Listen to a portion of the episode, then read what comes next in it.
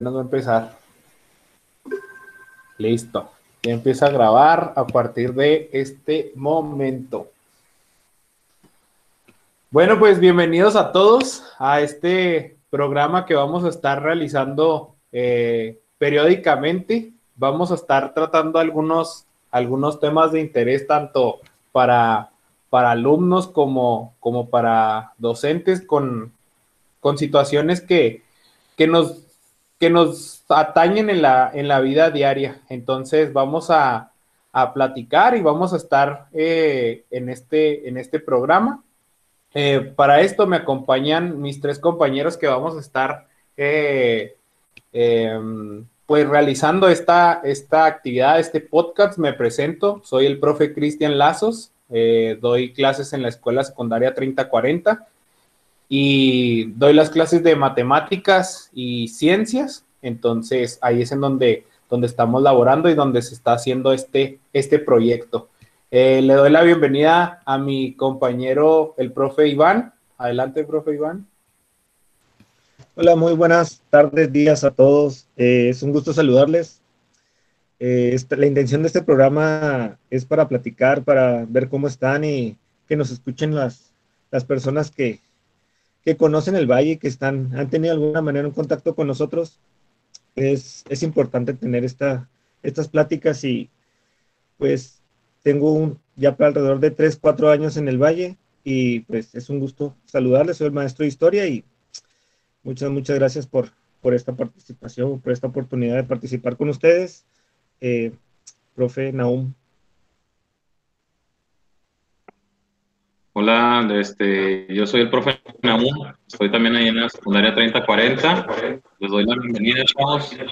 Este, más que nada de este, proyecto es para acercarnos un poco más a ustedes, para convivir un poco más, porque, pues, como saben, no hemos podido estar con ustedes y no sabemos hasta cuándo vamos a regresar, pero es un poco más como para escucharlo, a ver qué, cómo se sienten y es más con ustedes en cuanto a la convivencia y, y el pensar de ustedes acerca de, de los temas que, que, por decir el de hoy, el que se va a tratar, de qué sienten y cómo, cómo han estado. Bueno, pues les doy las gracias a, a, mis dos compañeros que vamos a ser los encargados de, de estar eh, llevando a cabo este, este proyecto. Y el día de hoy tenemos un tema que es el que nos ha estado eh, pues influenciando durante todo este tiempo, desde ya hace ya, ya va para el año, que es el tema de la pandemia, cómo nos ha tratado, cómo nos, cómo nos ha este, impactado en nuestras vidas, que nos ha cambiado muchísimas cosas. Y para esto tenemos a tres invitados que ahorita se los vamos a presentar. Eh, son dos exalumnos, Karen Ramírez y César Chaparro, y una alumna de nosotros de nuestra escuela, que, eh, que es Abril Barreno. Eh, son eh, tres alumnos que, que, los invitamos para que veamos desde diferentes perspectivas lo que, lo, que nos ha, lo que nos ha pasado en este, en este último ya casi año. Bueno, pues nos, nos empezamos con, bueno, les doy la bienvenida primero a Karen. Hola Karen, ¿cómo estás? ¿Cómo te ha tratado desde que desde que dejaste de ir a la escuela, ¿cómo, ¿cómo te has sentido? ¿Cómo te ha tratado la pandemia?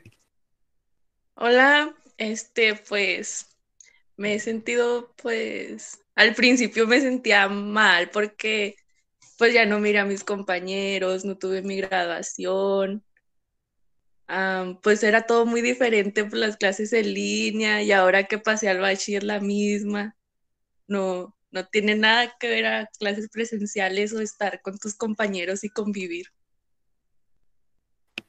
Y luego a ti fuera de las, yo me acuerdo mucho, ah, me acuerdo muy bien, un viernes que fue el veintitantos de marzo, que dijimos, ¿saben qué? Nos vamos a ir, eh, ya estuvo, eh, no sé cuánto, me acuerdo muy bien que les dije porque ustedes fueron uno de los últimos grupos que les di clase, que les dije, no sé cuánto nos vayamos a dejar de ver, si va a ser una semana, si va a ser un año, si va a ser un mes. Les dije, yo creo que este, nos vemos pronto y hasta te quedaste con mi consigna, me acuerdo que te la di. Te dije, no, sí, llévatela porque pues a lo mejor y nos, nos volvemos a ver, va a pasar un, tiempo, verás que, que, va a ser este, va a ser rápido. Y, y, mira, ya estamos aquí en un año y seguimos sin, sin volver. Ahorita eh, ahondamos más en el tema sobre eso. Eh, le doy la bienvenida también a César. César, ¿qué onda? ¿Cómo has estado? ¿Cómo, cómo te has sentido? ¿Qué, qué, qué ha cambiado de, de, tu vida? Pues ha cambiado demasiado. El hecho en el que nos dejamos de ver cuando yo estaba en secundaria, todavía no me graduaba, es lo que me duele. no, no, alcancé, no, no alcancé a ver todos los cambios que nos, decía, nos decía el profe, dije, ay no.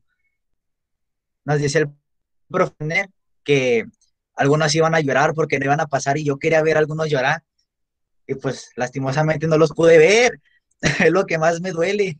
Pero pues aquí estamos todavía adaptándonos a, a, las clases en línea y a no poder salir y a no poder tener contactos con, con mis compañeros y pues con los profesores.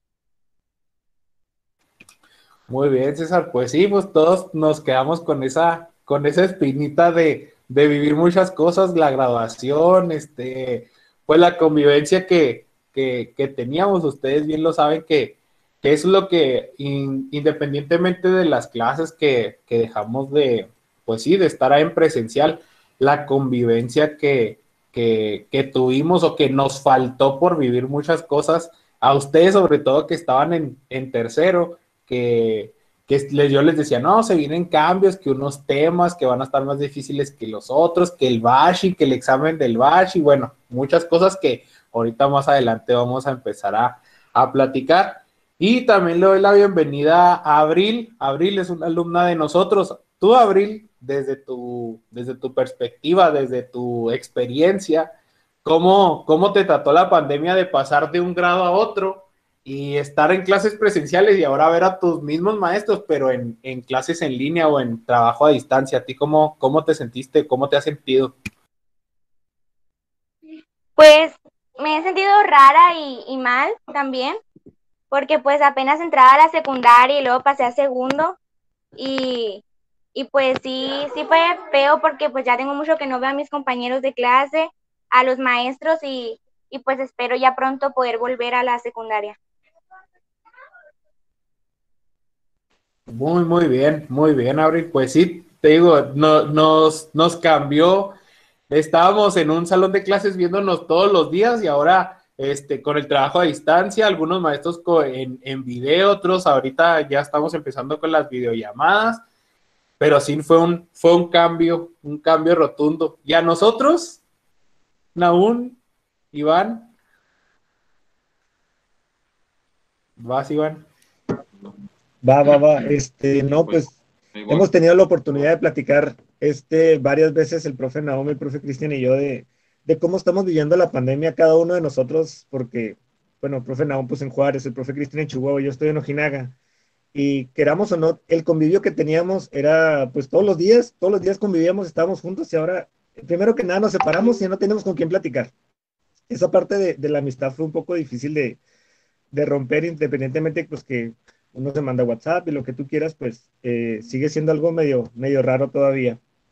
Y la parte de, de, estar encerrado sí, sí se volvió un poco complicado porque es convivir pues todo el día con la familia y muchas veces este, empiezas a conocer un poco más a la familia cuando estás ahí en, ahí en casa, este, y no me lo han de negar, no, no terminaron de conocer a su hermano, a su papá o a su mamá hasta que no estuvieron 24 horas, 7 días de la semana, un año completo con ellos. Entonces, eh, sí, es, es, eh, son muchas cosas que, que uno va aprendiendo, fue aprendiendo a partir de este año. Ya vamos a cumplir casi un año encerrados.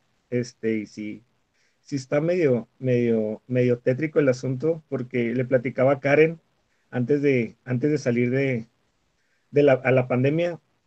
Me, me, preguntaba, profe, este, algo así ya había pasado y pues nosotros teníamos la, la experiencia de haber vivido lo que fue el, eh, ¿cómo se llama la, lo que, lo que lo, nos tocó a nosotros en el bachilleres? Influenza.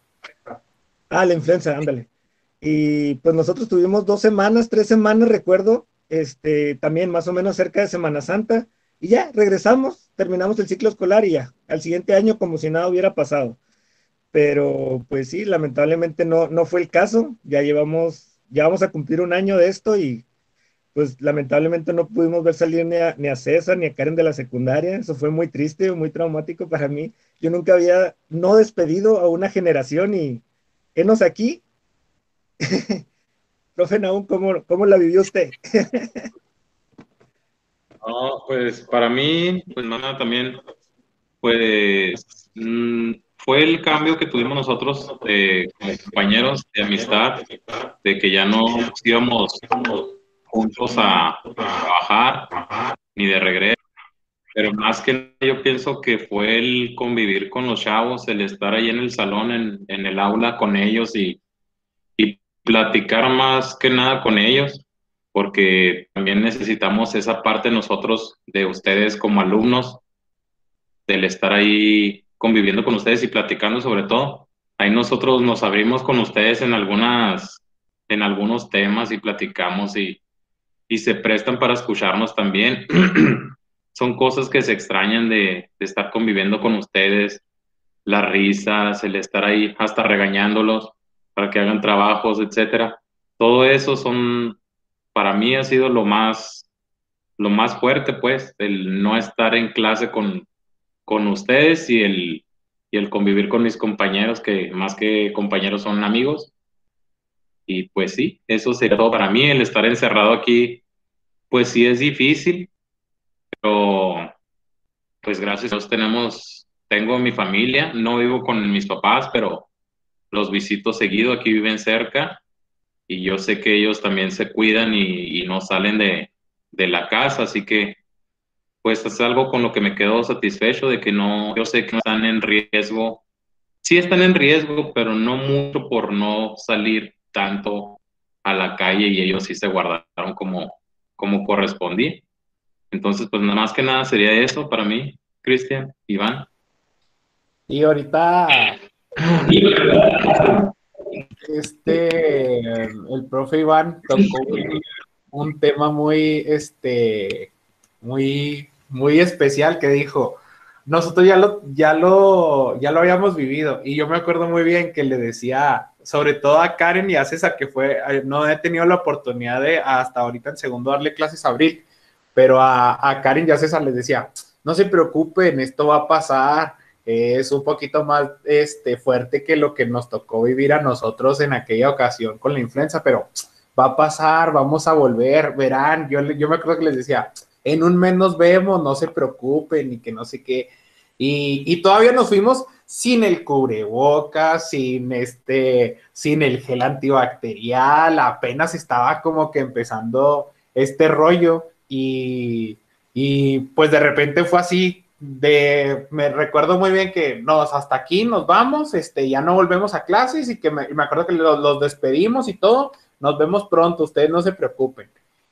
Y empezó a pasar el tiempo y el tiempo y el tiempo y como ahorita lo mencionó Iván, pues aquí estamos ya a 22 días de que se cumpla un año prácticamente de estar este, lejos de, de, la, de la escuela, lejos de la, de la vida normal como la llevábamos este, pues hace, hace un año. Y ahorita que empezamos a tocar estos temas, yo quisiera este, escucharlos, es, sobre todo lo que mencionó ahorita el profe Iván, de cómo nos ha cambiado la convivencia, porque empezamos a llevar una rutina, llevábamos una rutina de ustedes, los que son alumnos, levantarse temprano, irse a clase, regresar a casa y nosotros igual, la rutina de, al menos nosotros, viajar de Juárez a Guadalupe y luego este, las clases y todo y regresarnos. Esa era nuestra rutina. Ya los fines de semana, algunos que somos foráneos, pues nos íbamos a, visitar a nuestras familias o nos quedábamos ahí en, en Juárez. Pero de repente nos dio un giro y precisamente de eso quiero que, que, que me, que me cuenten. Primero que nada, si lo tomaron en serio al principio, porque yo me acuerdo que platicábamos, no, pues va a pasar y que no sé qué. Karen, ¿tú lo tomaste en serio cuando empezamos? ¿Sí, sí, sí te asustaste o, o, cómo lo viste tú? Pues de primero, como usted me decía, no, va a pasar, porque cuando a nosotros nos pasó que un mes, que dos meses, que regresamos, terminamos la generación y todo. Dije yo, no, pues a lo mejor es la misma.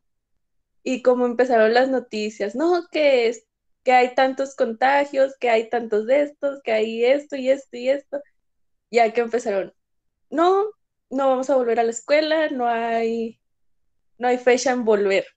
Fue cuando yo me empecé a asustar y me empecé a preocupar.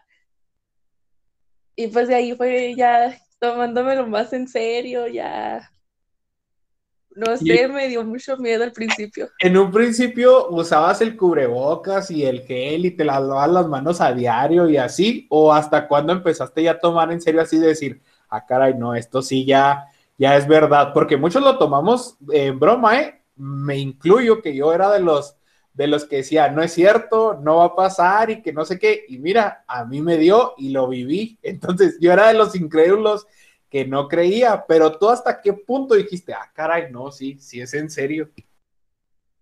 Pues yo ya cuando miré que los, la cantidad de contagios que había aquí en la ciudad, ya fue como que me daba mucho miedo. Y me daba más miedo porque si me daba, le iba a dar a toda mi familia. Entonces salía con cubrebocas, gel antibacterial, también mi familia. Entonces yo digo que desde que empecé a ver los números que empezaron a incrementar, ya fue como de que, que me cayó el 20 y dije, no, esto no es juego. Muy, muy bien, Karen. Pues sí, prácticamente lo empezamos a ver todos así. César, ¿tú, tú cómo lo viviste? Eh, ¿Tú empezaste así igual al principio incrédulo de que no, no pasa nada? ¿O hasta qué punto dijiste, ah, caray, no, sí, sí, esto sí es en serio? Platícanos. Pues lamentablemente yo también empecé así, era de, ah, que el cubrebocas, nada, ¿para qué cubrebocas? Iba a la tienda y todo sin cubrebocas. Entonces, lamentablemente llegó un momento en el que a mi familia lejana le tocó vivir el COVID y fallecieron. Entonces dije, nada, pues, cubrebocas, lavarte las manos, gel. Y ya hay un momento en el que escoges cubrebocas con que te conviene la ropa y es parte de tu outfit. Entonces, esto, yo también decía, no manches, unas tres semanas, un mes máximo, y regreso. Y no, lamentablemente, aquí estamos. Y bien, César, tocas un tema muy interesante porque la verdad, este, como lo, como lo dice, se volvió parte de nuestro outfit, el cubrebocas, como lo mencionas, ya hasta buscamos ah, pues este cubrebocas se vería padre con la tal playera. Entonces, eh, nos ha cambiado la vida a tal punto de llegar a, eso que mencionas, o sea, hasta combinar ya los, los cubrebocas que, usamos porque se ha vuelto indispensable. Y vean, si, si se fijan, coincidimos más o menos en lo mismo. En un principio no nos lo tomamos a juego, no, no, lo tomamos a juego, pues, o hasta en burla. Y conforme fue pasando el tiempo, pues empezamos a verlo ya más, más cerquitas. Abril, tú platícanos. Ah, Iván. No, no, así muy rápido antes de que empiece Abril. Eh, me quedo muy, muy, muy clavado con dos cosas que dice, dice Chaparro y Karen. Este cuando veía las noticias y yo les recuerdo, o sea, ustedes saben que siempre les pedía que vieran las noticias para que estuvieran un poquito informados. Y ahora no era que quisieran, era que tenían que verlas en las mañanas y en la noche para ver cómo íbamos en números, cómo iba la ciudad de Juárez, cómo estaba Chihuahua, en qué, en qué semáforo íbamos, cómo estamos, qué va a estar abierto, qué va a estar cerrado, a dónde puedo ir, dónde no puedo ir. Y era, e, es, es todavía una, una constante en, eh, en mí tratar de, de, echarle la mano en ese, en ese sentido de que necesitamos estar informados porque a partir de eso podemos tomar decisiones.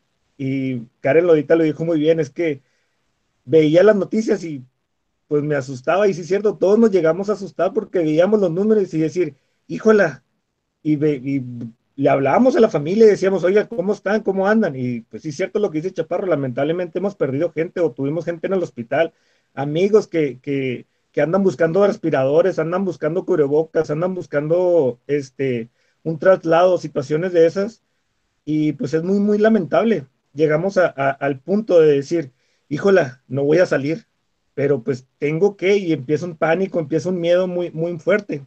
Pero bueno, es algo que, que quería hacer comentario para que no se me fuera a olvidar. Sale, carnal.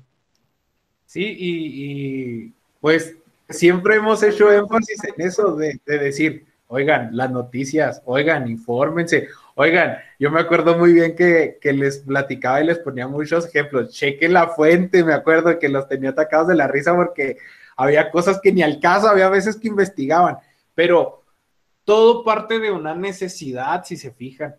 ¿Qué, ¿Qué, empezó a pasar? Nos empezamos a dar cuenta de las cosas y nosotros mismos, a ver, voy a ver hasta las conferencias de las 6 de la tarde, cuántos contagios han, han subido en, en, Juárez, cuántos han sabido en el Valle, hasta empezamos a, a, a, seguir ya este, o estar más al pendiente de las páginas de, de, de la presidencia para ver si hay nuevos contagios o indagamos a ver si un vecino, qué está pasando, entonces les digo, todo parte de una necesidad y de estar informados y si se fijan, la perspectiva cambió, ahora estábamos con este otro tema.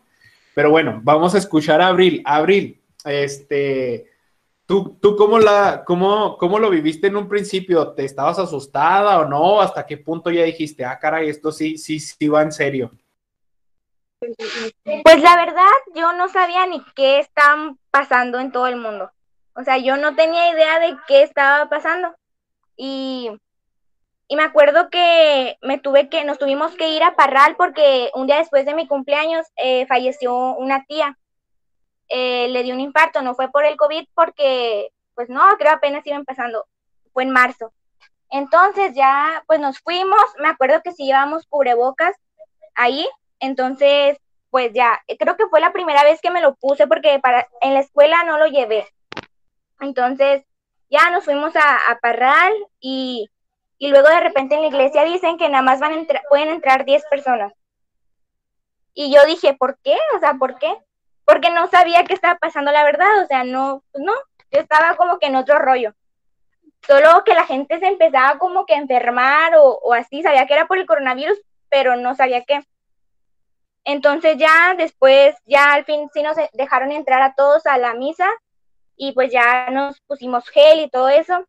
Ya regresamos a Guadalupe y, y luego fui a la escuela y creo que ya después de eso ya no volvimos a ir. Creo que era un 23, 22 por ahí. Entonces, pues empiezan a decir, eh, ya no vamos a ir a la escuela y, y pues sí fue gacho el ya que dijeran que ya no íbamos a ir a la escuela, porque pues yo me quedé, ¿por qué? O sea, tan feo está. Entonces, a mí no me gusta ver tanto las noticias porque pues salen muchas cosas feas, pues noticias malas, siempre casi. Pero pues las eh, llega, era de que en todos los canales estaba el COVID, en todos, COVID, COVID, COVID, COVID. Y luego también de repente me llegaron a, me llegaron mensajes de Uno TV que muchas personas contagiadas en esta parte, en esta parte. Y pues ya era como que no, pues entonces sí es algo grave. Y ya pues ya estaba como que más informada de lo que estaba pasando pues en todo el mundo y, y después aquí se muere una persona, creo que fue la primera persona que se murió de aquí de Guadalupe y entonces sí fue donde yo me asusté, donde pues sí lo tomé como ya más en serio porque pues yo no sabía qué estaba pasando al principio, al principio de todo esto, entonces ya, ya fue como que lo tomé más, más en serio. Pero sí ha sido muy, muy feo esto. Muy, muy bien, Abril. Entonces, si se fijan, la, la, la, mayoría coincidimos en eso, de que en un principio, eh, o comparto yo mi experiencia antes de darle la palabra a, Iván y Naón, eh, en un principio, y, y, ellos están de prueba, que yo lo tomaba así como que, ¿a poco tú has conocido a alguien que se muera de influenza? Me acuerdo que les decía, eh, no, no, les digo, no pasa nada, es puro cuento, no va a pasar nada. Eh, va a ser algo que en dos semanas volvemos, verán. Y yo les decía, no pasa nada, que no sé qué.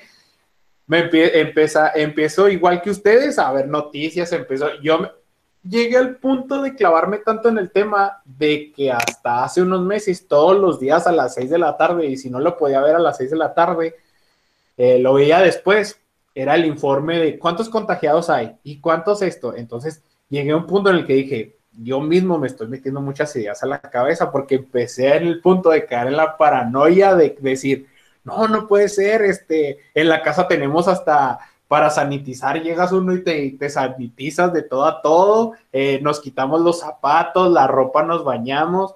Entonces, llegó a ese punto la pandemia de decir, ah, caray, no, esto ya va en serio. Y como lo mencionó ahorita Iván, lo mencionó Abril, lo mencionó César, lamentablemente empezaron a, a fallecer familiares y ahí fue donde dijimos, ah, caray, esto va en serio.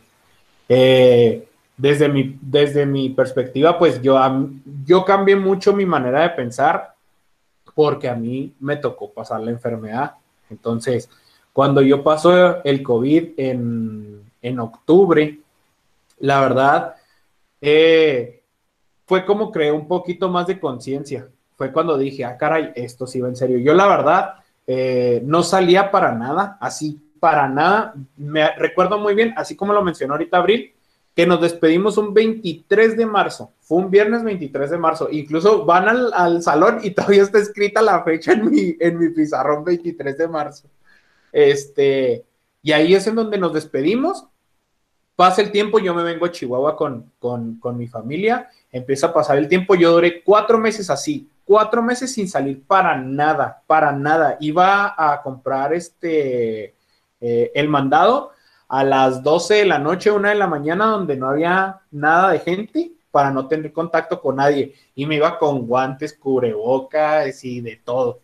Entonces, eh, los primeros cuatro meses de la pandemia así lo, así lo pasé. Ya después empecé a salir como porque como que llegamos a una, en una, en un tiempo en el que se empezaron a relajar las medidas y cuando se empezaron a relajar las medidas fue cuando aumentaron los contagios por ahí de septiembre más o menos fue. Y, y así fue como, como yo lo viví, les digo, hasta que me dio, dije, ah, caray, esto sí va en serio y me lo pasé aquí con mi familia. Y ahorita es un tema que vamos a tratar de, de cómo nos ha afectado mentalmente también, que es ahorita como, eso es lo que vamos a tratar ahorita enseguida, pero quisiera escuchar primero a, Iván y Naón de cómo, de cómo si se lo tomaron en serio en un principio o, o cómo fueron las, medidas que tomaron en sus casas y, demás, que nos platiquen igual que, que, los chavos. Bueno, a ver, eh, el micrófono. listo, listo. Eh, bien recuerdo ese, ese viernes o jueves que, salimos de la escuela, que platicamos ya yendo para, para Juárez, ya para cada quien irse a su casa, este, ir discutiendo quién, qué tanto tiempo íbamos a durar y hasta hicimos apuestas de una semana, un mes, dos semanas y pues la verdad nadie sabía, todo era como que un misterio un poco de, de qué iba a pasar. Eh, pues yo recuerdo que yo pensaba hacia mí, dije, qué chido, se me la voy a pasar con mi familia, voy a tener más tiempo para verlo, son vacaciones. Eh, así la vi, en un principio así lo, así lo vi, así lo pensé. Eh, recuerdo que el primer fin de semana me fui al cañón con mis amigos a, pasear y pues todo como si nada. Aquí, aquí en, el pueblo donde estoy en Ojinaga, pues no, no había contagio, no, toda la gente no, no tomaba ningún tipo de medidas. Eh, no fue hasta los siguientes 15 días que, empiezan los, los primeros brotes en Estados Unidos y, aquí en Ojinaga todo el mundo se alerta. Imagino que así como en Juárez de decir, híjola, ¿saben que en tal ciudad ya hay tantos contagiados? Y pues dije, no, es en Estados Unidos, no pasa nada no va a llegar a México. Toma la que al, al mes y no, no terminaba el mes y ya había un primer contagiado en, México, me parece. Entonces, híjola, fueron, fueron como que sucediendo muchas, muchas situaciones difíciles que nosotros veíamos y pues tú salías a la calle y no veías nada de eso. No fue hasta, bueno, al menos aquí en Ojinaga, no fue como hasta los dos meses este, que, el, que la gente de Ojinaga empezó a tomar las medidas porque fueron el primer brote, eh, una persona, dos personas, tres personas, y de la nada ya éramos, ya eran 200, 300 personas, así como que, híjola, y es un pueblo pequeño, o sea, es una ciudad pequeña como para, para tener esa cantidad de, enfermos y pues al, comparto muchas situaciones con, con aún porque somos frontera y pues tenemos el contacto directo este, con las personas que vienen de Estados Unidos, familiares, amigos que vienen de visita, de visita a la, a la casa, a ver a la familia y pues nos daba miedo ya, ya decir uno, híjola, no voy a ir a ver a mi abuelita porque acaba de llegar mi tío, no, no voy a ir a ver a, mi tía o no voy a ir a ver a mi primo, o ya no voy a salir con mis amigos porque yo sé que él ya no se cuida. O, sea, son situaciones que uno pone en tela de juicio las amistades, la familia, por, le, comentaba, platicamos esto el profe Cristian, él y yo la semana pasada, de, de, ser egoístas a lo mejor, pero decir, híjole, es que primero soy yo o primero soy la vida de mis papás y pues lo siento mucho, no te voy a ver, no te puedo, no te puedo atender por este momento y pues bueno, sí son cositas que uno a lo mejor fue aprendiendo o nos, o, nos hicimos a la idea de un tiempo para acá. Profe Naum. Este, ¿qué les diré? Pues yo sí me lo tomé muy en serio, ¿sí o no, amigo? Desde un principio. Sí, sí, sí, sí, sí. No. tú. No, la neta no, yo también lo tomaba como juego, dije, yo decía que no pasaba nada y les echaba carrillas, no pasa nada, no pasa nada, diga, como el meme, pero pues ya más adelante vimos que, pues que sí pasaba y, y lo único que nos quedaba pues era encerrarnos. Este, yo también fui muy incrédulo mucho tiempo, desde que nos mandaron a, a, a la casa, este, yo a los tres semanas yo ya me sentía fastidiado, yo ya me quería regresar a trabajar. Yo no puedo, yo no puedo. De hecho, todavía Mm, soy, es de las cosas que, que no me gustan al estar aquí encerrado, no puedo estar aquí encerrado, me tengo que salir de repente y eso, pero más que nada ir a, ir a, ir a Guadalupe. Entonces por eso cada que puedo voy y doy la vuelta para allá, para, pues para no sentirme tan así. Entonces cada quincena yo sí voy para allá y le doy la vuelta a Guadalupe. Pero a en un principio yo no me lo tomaba en serio yo lo, lo veía como juego. Así yo decía que nada, pues esto es por parte del gobierno y que nos quieren hacer esto y nos quieren hacer lo otro. Pero no, ya te das dando cuenta que más adelante que se van enfermando las personas y, y, pues van falleciendo muchas personas. No, no, no, a mí no me había tocado casos cercanos hasta muchos meses después que se empezaron a enfermar en mi familia este, mis primos, más que nada mis primos. Y ahí fue cuando dice, no, pues sí, sí está pasando. Y aparte tengo familiares también que trabajan en, en, el, en el seguro. Y pues ni modo que no les crea a ellos que, que sí es verdad todo lo que está sucediendo. Entonces ahí fue cuando yo dije, no, pues si está pasando algo, entonces sí es de cuidado y, y pues hay que encerrarnos. Y pues más que nada ya comunicarles a, a, mis papás, a mis hermanos, de que se cuidaran y que no salieran y, y también pues invitaba a ir a, a, las tiendas a comprar el mandado en la, en la mañana o en la tarde que había mucha gente y pues también me iba de noche para no agarrar gente. Pero pues así la, así la vivimos y hablando ahorita de, de lo que comentaban ahorita, profe Iván, Yo les dije que iba a pasar como un año, entre año y año y medio, y creo que voy a ganar la apuesta, hermanos. y, nadie, la vimos venir, la neta. Yo creo que este, nosotros decíamos, ah, dos semanas, porque en un principio, si no mal recuerdo, eran dos semanas y se atravesaban las, las vacaciones de Semana Santa, ¿no? O sea, era más o menos un mes, que yo recuerde. Y, yo les dije, nada, nada, vamos a volver. Y de repente, toma, la recuerdo un sábado muy bien en la mañana que sale el ya trillado, ya conocido por nosotros, Hugo López Gatel y, y, el secretario de Educación Moctezuma, de que no se vuelven a clases hasta nuevo aviso. Y, y sí, como dicen aún, eh, Enos aquí, dijo Iván ahorita, a un año ya, a 22 días de cumplir un año de, estar eh, en casa, que antes cómo no lo trillaban y hasta ahorita de que quédate en casa, quédate en casa. Y pues aquí seguimos y precisamente de esos temas que ahorita ya tocaron eh, Iván y, y, y eh, ha sido muy pesado para, para todos en el hecho de cambiarnos la rutina, de salirnos de la rutina de, un ritmo de vida que, llevábamos todos. Digo todos porque todos, todos, todos, eh, hasta nuestros papás llevaban un ritmo de vida distinto. Ellos se iban a, no sé, a caminar al parque, a la iglesia, a X lugar y, pues era, su, rutina de todos los días o, algunos se iban a, de compras, iban toda la familia, entonces nos han cambiado muchísimas, muchísimas cosas. El hecho de que no sé cuánto tiempo tengan eh, Karen, Abril y César de entrar a un Smart, por ejemplo, porque no dejaban entrar a menores. Entonces, este, nos empezó a cambiar la vida eh, por completo y precisamente de eso, que ahorita lo mencionó Iván, del tiempo de convivir con la familia. Nos ha cambiado tanto las, las cosas que llegó un punto en el que teníamos que convivir con ellos 24/7.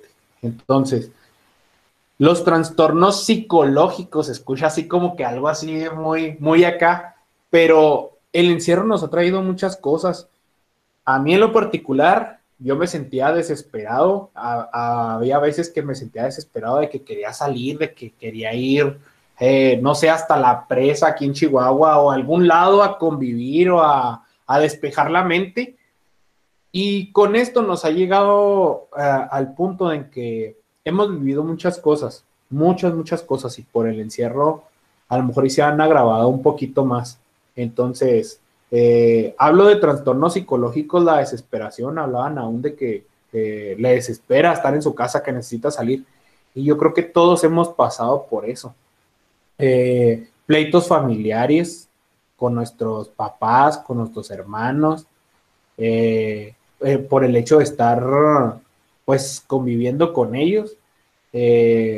muchas situaciones, ah, e incluso hasta cómo hemos tomado si ha fallecido un familiar o ha fallecido un amigo, nos ha afectado psicológicamente. Entonces, eh, todo esto es ah, el encierro. Número uno, el encierro. Número dos, la presión o el, eh, ¿cómo, le, quisiera, cómo, cómo lo podríamos llamar? El hecho de estar bombardeados por información, ahorita lo decía, no me acuerdo si Abril, que decía que son puras cosas malas las que, las que se ven en las noticias. Entonces, empezamos a, ocupar la mente en otras cosas. Me acuerdo muy bien que Karen en alguno de estos meses me puso un mensaje, decir, profe, es que estoy desesperada y que no sé qué. Yo, le, yo me acuerdo que le dije muy bien ahí por, por el chat de Messenger, le dije, Karen, saca las cosas de tu closet, empieza a acomodarlas, empieza a, a hacer ese tipo de cambios. Hay muchas cosas que hacer en la casa. Entonces, eh, nos ha afectado y bastante nos ha cambiado la manera de pensar, algunos para bien, otros para mal, pero nos ha cambiado, nos ha cambiado la manera incluso de ver la vida. Entonces, Karen, platícanos, ¿qué sentimientos has este, experimentado en esta, en esta pandemia? ¿Qué desesperada, cansada, agotada? ¿Qué, cómo, te has, ¿Cómo te has sentido? Pues principalmente con miedo de contagiarme o, pues sí, de contagiarme. pues también desesperada porque pues no salgo, estoy aquí en la casa, no, no puedo ir a ningún lado porque pues soy menor de edad y no me dejan entrar a ningún lado. pues lo, pues sí, desesperada, aburrida porque pues no hago nada. Mi, donde yo miraba a mis amigos era en la escuela. Eso era, pues digamos que en lo que más me entretenía, en lo que más me distraía en la escuela. Pero pues ahora ni eso.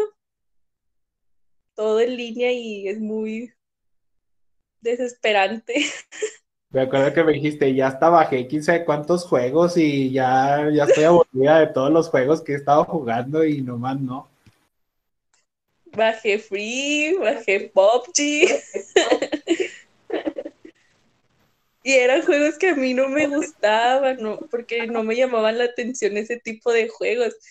Pero ah, de lo aburrida, de lo que no tenía nada que hacer, de lo desesperada, pues como que fue mi última opción distraerme con el celular y pues... Me acuerdo, me acuerdo muy bien que platicábamos ese día que me dicen, no, es que ya bajé este juego y ya estoy jugando este otro.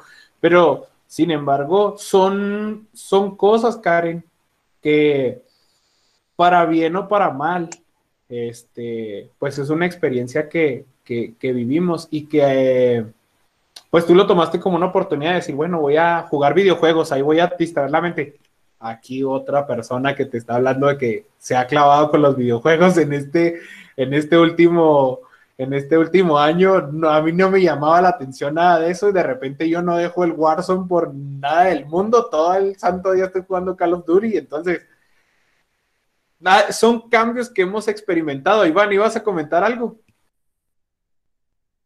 Sí, sí, sí, este, todo, todo yo creo hemos pasamos por la misma situación de, de estar encerrados, pues yo tenía, justamente cuando eh, yo tenía a mi esposa embarazada, entonces, pues, sí, de por sí, un embarazo es difícil y ahora encerrados, pues eran muchas situaciones muy, muy complicadas, entonces, yo opté por eh, limpiar el patio, afortunadamente mi papá tiene un camión con, instrumentos y, muchas situaciones así que, necesitaban un arreglo o necesitaban eh, de, atención, arreglar cositas, cambiar cosas y lo, lo elemental, pues opté por hacer eso y me aventé casi dos, tres meses, este, despertaba, ya sabía qué hacer, me bañaba, almorzaba y me iba al patio a arreglar, pues que arreglar una, una planta, que, que pintar esto, hacer lo otro y los primeros tres meses yo creo eh, me pasaron muy, muy rápido porque traté de, dispersar la mente lo más que se pudo.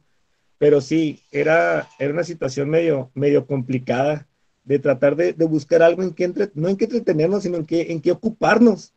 Esa yo creo es la palabra más difícil.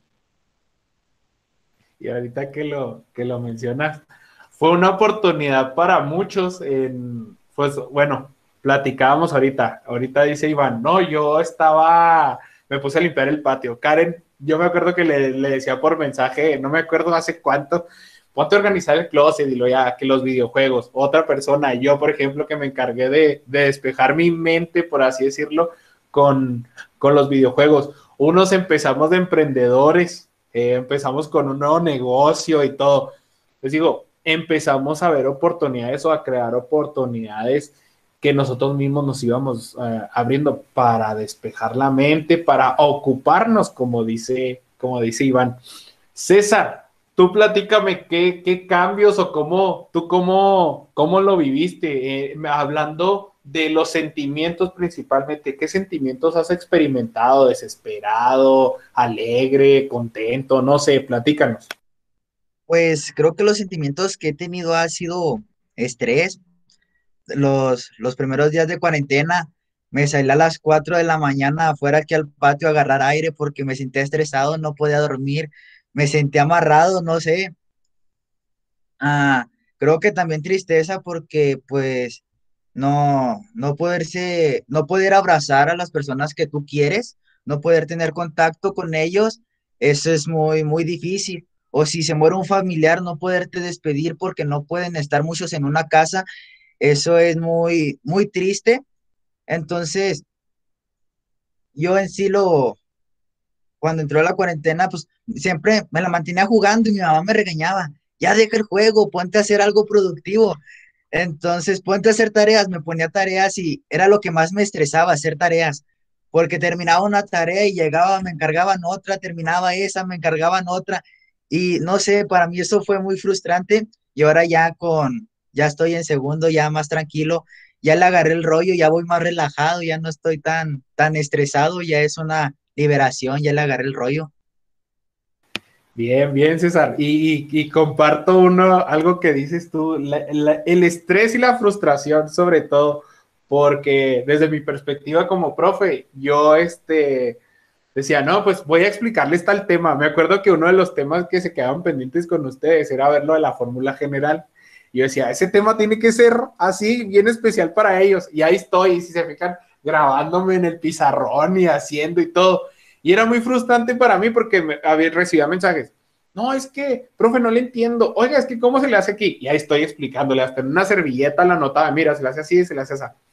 Entonces, la frustración en ese, en ese aspecto, hablándote yo como profe, y lo mencionas muy bien, el hecho de no poder abrazar, no poder saludar siquiera, así de, lejitos de hola, ¿cómo estás? Nada más. Entonces, experimentar esos sentimientos yo creo que ha sido de las cosas más difíciles que, pues que hemos vivido y que nos ha tocado en esta, en estos últimos, en estos últimos meses y comparto completamente los, los dos sentimientos que mencionas tú, el estrés y la frustración. Entonces, la verdad que ha sido cosas que, que sí nos ha tocado, que nos ha tocado vivir. Abril, tú platícanos qué sentimientos has experimentado en este año, cómo, cómo te has sentido, qué, cómo la ves tú, qué, qué sentimientos has, has eh, vivido.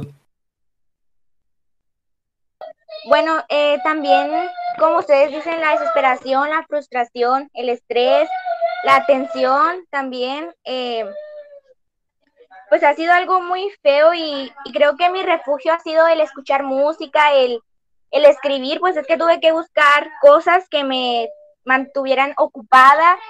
Entonces creo que la música fue uno de mis refugios también, el, el escuchar nueva música o también sacar mis cosas del closet de, de todas partes y volver a acomodarlas aunque ya las tuviera así y limpiar también mucho aquí en la casa y, y también creo que desesperación y todo eso por, por pasar todo el día con, con la familia. También es como, ay, que ya, ya quiero salir porque tengo hermanitas aquí en mi casa más chiquitas que yo, entonces, pues no, o sea, no, hay veces que no la soporto y digo, ay Dios, ¿de dónde sacaré fuerza para soportar? Y, y luego llega mi mamá también, entonces ahí estamos, yo también como si fuera otra mamá para ellas, cuidándolas y, y es donde digo, no voy a tener hijos, nunca, nunca. Entonces creo que, que sí hemos buscado muchas cosas, eh, muchas maneras de ocuparnos en algo para, para sobrevivir de esta pandemia, ¿no? Para estar, pues sí, ocupados en, en algo, haciendo y, buscando. Entonces, pues sí, ya, ya quiero que todo eso termine porque sí ha sido muy feo, como decía César, el no poder eh, ir cuando un familiar muere. A mí me tocaron dos personas de mi familia que lamentablemente pues fallecieron y pues no pudimos estar ahí con ellos, entonces tuvimos que hacer videollamada y pues obviamente no es igual, no es nada igual estar viéndolos por, por un celular a estar presente y poder abrazarlos y todo eso. Yo creo que ha sido muy difícil y, y pues sí, hemos como soportado ya muchas cosas y también pues nos ha dejado esto muchos y nos sigue dejando muchos aprendizajes y valorar eh, a nosotros mismos, cuidarnos y cuidar también a las demás personas, contribuir para, pues, para poder cuidarlos. Y, y también eh, nos tocó vivir el COVID eh, a mí y a mi familia y no nos dio tan fuerte, gracias a Dios no, no nos tocó tan fuerte los síntomas. Uno de los síntomas que sí salía mucho era el no poder oler los aromas. Entonces era desesperado porque, o sea, comías una hamburguesa y no podías oler eh, ese olor a grasa, así, o sea, no lo podías oler y era muy desesperado porque decías tú, ¿cuándo se me va a quitar ya esto? Entonces también el, el, perfume, o sea, no sirve de nada que te echaras perfume porque no lo podías oler. Y decía, oye, tú hueles esto, tú hueles esto. Entonces es como que todos anduvimos así por, por varios tiempos, de que no, pues no, no puedo oler nada y, y tú tampoco. Entonces creo que sí, pues han pasado muchas cosas que pues tenemos que ir como superando o buscando maneras de, pues de estar, de ocuparnos en esta pandemia. Muy, muy bien, Abril, y lo, mencionas muy bien el hecho de decir de eso de, del olfato que, que, a mí también me tocó este, vivir, esa desesperación de, de, no saber cuándo se va a ir o cuándo se va a quitar. Y por tu mente, cuando pasas por la enfermedad, pasan muchas cosas.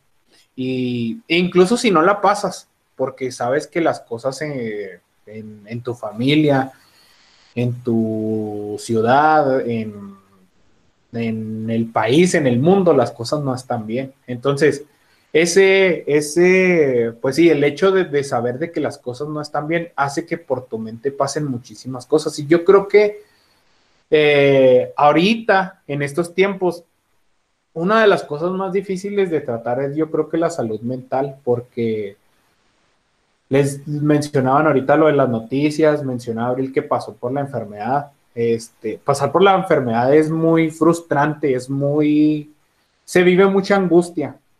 Las personas que a lo mejor que no lo han experimentado pueden, pueden tener otra perspectiva de las, de las cosas, pero ya cuando lo vives ahí, no sabes, la verdad, no sabes, cuando te dan el resultado así que positivo, dices, ¿qué va a pasar en 15 días que, que como están las cosas, no sabes, sabes o no sabes si vas a, sobrevivir de la, de la enfermedad, porque a ese punto llegamos de decir, bueno, estoy pasando esto, quién sabe si me vaya a morir, así, la verdad. Entonces, por tu mente pasan muchísimas cosas y, la verdad es que independientemente en la creencia que, tengamos eh, cada uno de nosotros, si estamos aquí es por algo. Si nos han dado la segunda oportunidad o, a, las personas que no han vivido la, enfermedad, no, no, pues sí, que no la, no la han pasado,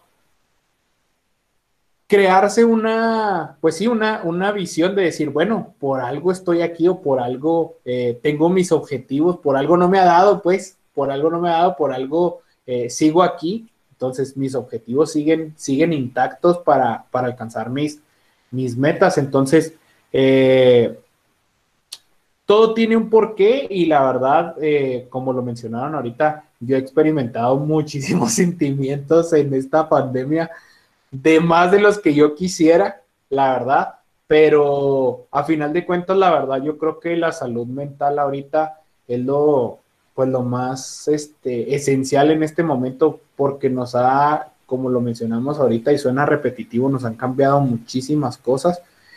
Pero más allá, lo que empezamos con el, con el tema de los trastornos mentales, de decir, lo dijo ahorita Abril, ya estoy harta de estar aquí con mis hermanos, que con mi mamá así lo yo creo que lo hemos vivido todos, incluso, Naum, platícanos lo que pasaste tú de decir, ya me enfermé o ya casi estoy enfermo y que viviste esos de ansiedad que casi todos hemos vivido. Sí, pues a mí, yo gracias a Dios no me he enfermado, ¿verdad?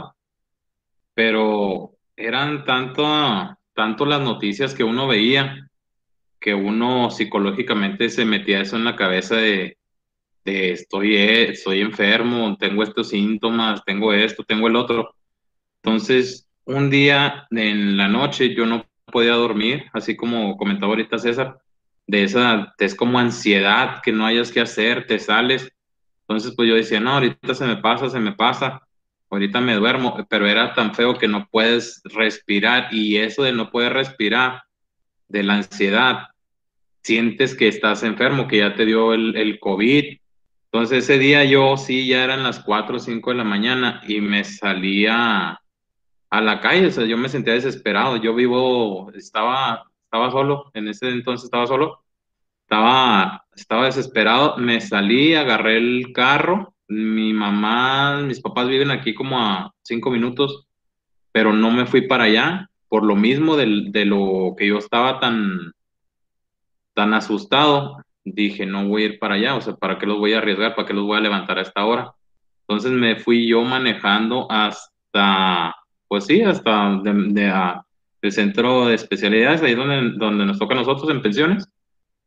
Me fui hasta pensiones manejando, pero era tanto la desesperación que sacaba la cabeza de la camioneta para, pues para que me pegara aire, para poder respirar.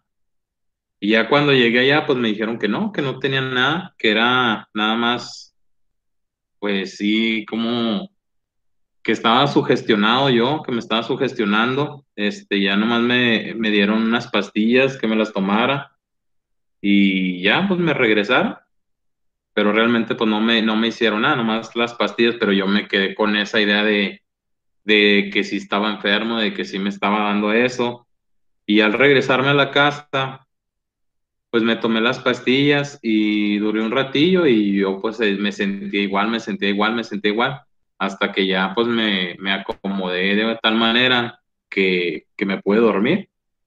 Pero es bien desesperante eso, él no puede respirar, se siente pero súper feo. Eso fue lo que a mí me tocó. Pero pues nada más, gracias a Dios en mi familia, por parte de mis papás y mis hermanos, no les ha, no les ha dado, están, estamos bien. Pero sí, es muy desesperante el no poder respirar, la verdad. Y pues eso es todo, hermano. Pero no pasa nada. No pasa nada, de aún. Iván, tú, tú ya nos diste un adelanto ahorita de, cómo la, de cómo la has vivido con el embarazo de, de, de tu esposa y todo lo que, lo que, lo que conllevó el, el pues sí, el estar el, el encierro con, con, demás personas, pero tú, este, ¿qué sentimientos experimentaste en, en estar ahí en el, en el encierro? Pues, híjola, son situaciones que, que nos tocaron vivir, eh, al menos de manera muy, muy personal, cosas que yo no sabía ni que sentía, porque, pues bueno, primero fue el embarazo de mi esposa que, pues al final de cuentas, eh, sí compartes muchas cosas con, con ella, compartía muchas cosas con ella, pero pues al final de cuentas ella tenía el bebé y pues yo no podía hacer mucho por ella, nada más que cuidarla. Eh, en junio ella da luz y eh, el mundo me cambia completamente porque pues una vida ya dependía de mí directamente y pues los primeros tres meses que estuvo, que estuvo mi esposa aquí en la casa, pues era muy fácil para mí porque pues, prácticamente los cuidados del bebé los tenía ella, yo nada más me aseguraba pues que todo estuviera bien, que no faltara nada y de alguna manera todavía existía esa, esa manera de que pues yo no, yo no tenía tanta responsabilidad este, como parenta. Como mi esposa entra a trabajar y me doy cuenta de, de una situación que el que tiene que cuidar al bebé soy yo. Y híjola, era, fue muy caótico para mí los primeros días, este, porque más que, más de la, más que la pandemia, me preocupaba, me preocupaba el bebé de qué es lo que tiene, cómo se siente, cómo darle de comer. Y le preguntaba a mi mamá, le preguntaba a mi abuelita, le preguntaba a mis tías, oiga, aquí qué hago, aquí cómo es, cómo se come, cómo, es aquí el rollo. Y eso fue para mí el choque más grande que tuve eh, en esta pandemia, porque era papá de tiempo completo 24/7 este, y pues mi esposa llegaba, le, daba de comer y todo, y pues se volvió a ir a trabajar y yo me quedaba aquí en la casa con él y así como que, híjola, ¿y ahora? Dijo, no, prefiero trabajar. Entonces, eh, fue una situación muy difícil para mí, este, dar ese cambio de, de a papá que, me tocó en pandemia y es, es medio complicado porque pues, muchas veces tenía que ir al, al, hospital a las vacunas, entonces dijo, no, yo no voy a llevar a mi, papá, a, mi bebé al hospital porque pues, en el hospital están todos los enfermos, ¿qué va a pasar ahí? Y pues bueno, fueron como que muchas, muchas situaciones difíciles aquí en la casa también porque, pues, como, no sé si lo comentó Abril o lo comentó Karen de, pues uno tiene peleas familiares porque pues aquí estamos, somos seres humanos y tenemos sentimientos y todos pensamos de manera diferente y en algún momento vamos a chocar, así es el, así, así es el juego. Entonces, eh, nunca faltan los pleitos con, el, con mi papá, con mi mamá, este, o con mi esposa inclusive. Eh, entonces, son situaciones que uno tiene que ir sobre, sobrevalorando y, y, y, tratando de superar, porque al final de cuentas, pues la única manera de resolver las cosas es hablando. Y pues sí, aquí estamos todos conviviendo juntos, no podemos escapar de eso, a menos que agarre mi maleta y me vaya, o cómo, cómo le hacemos ahí. Entonces, sí, son muchas situaciones que, que fueron muy, muy difíciles, son sentimientos que, que, a lo mejor de vez en cuando aún, aún pasan por, por uno de decir, híjola, tengo mucho miedo, o tengo, tengo pánico. Pero, pues bueno, creo que en el transcurso de los meses o ya de, este tiempo que va recorrido hemos, superado muchas cosas en mi familia, de decir, híjola, bueno, ya sabemos que esto este, es un tema complicado, vamos a tratar de manejarlo de esta manera, o si sucede esto, este, ahora vamos a hacer esto. Entonces, eh, creo que hemos, hemos aprendido a convivir de una, de una manera diferente a como convivíamos antes como familia. Y yo creo que de, de lo malo lo bueno, Sí.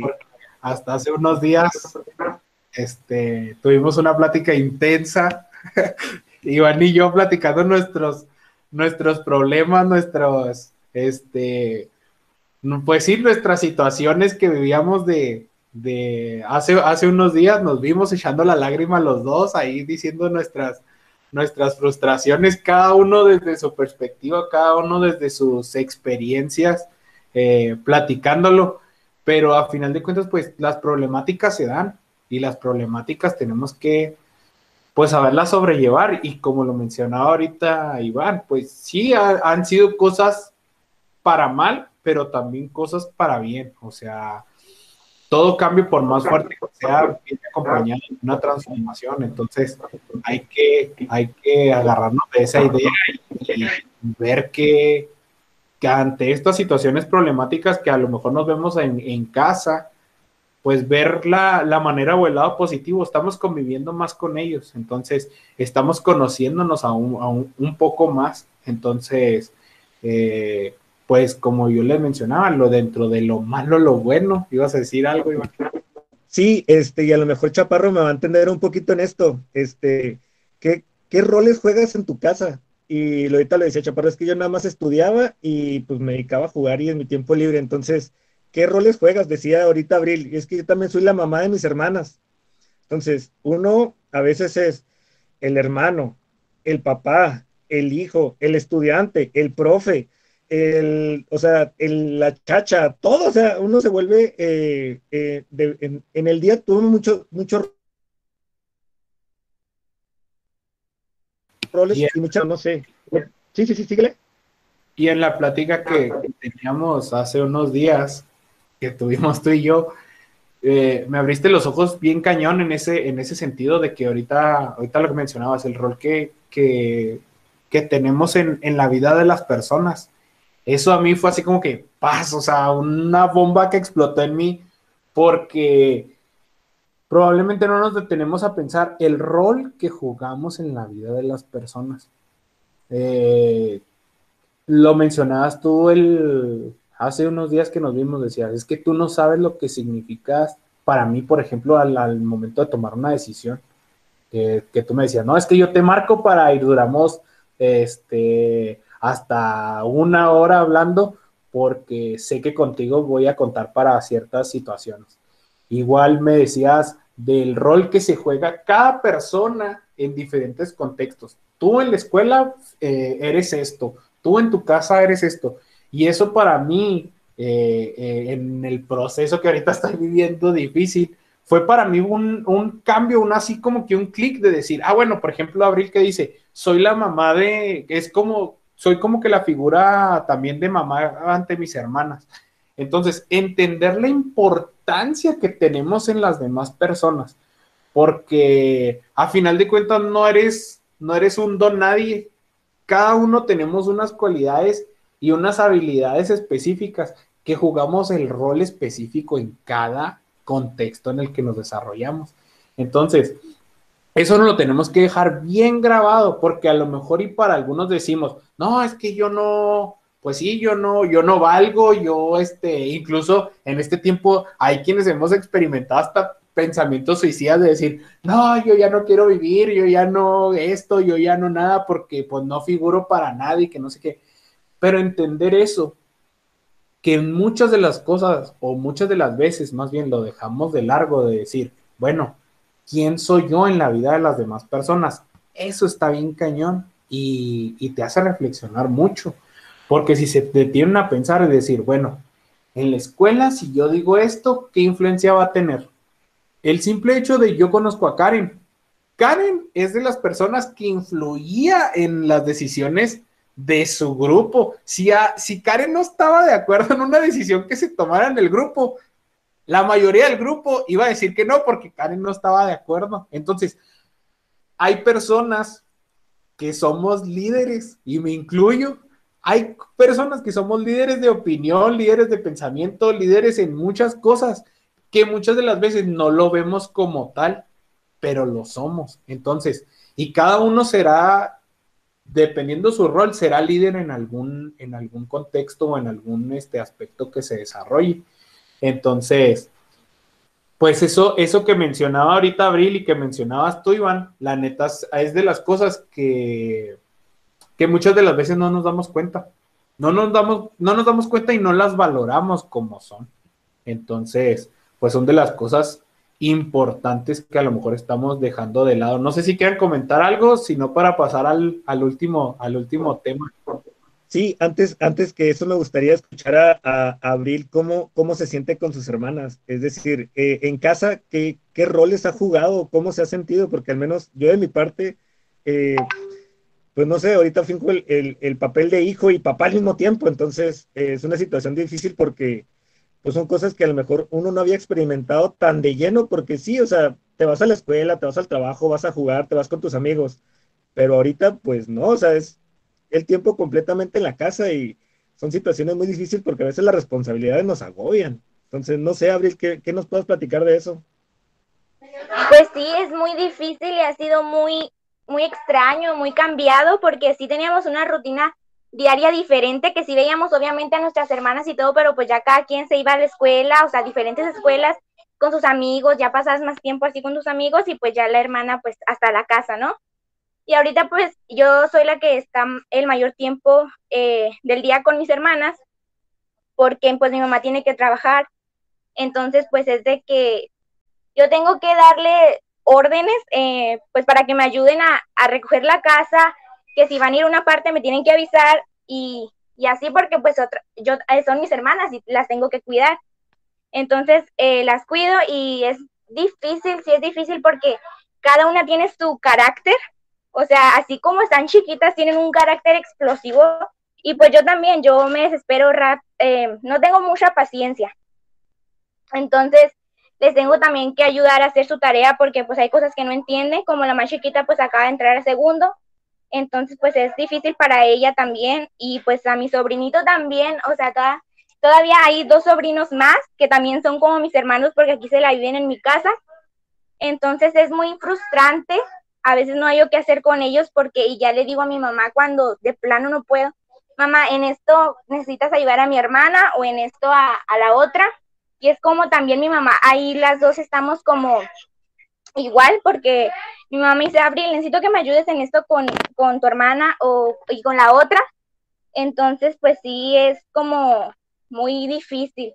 Es algo que yo no hacía, o sea, sí hacía, pero no tanto como ahorita, que ya es de todo el día, de, desde el día hasta en la noche, estar ahí ayudándoles, estar diciéndoles.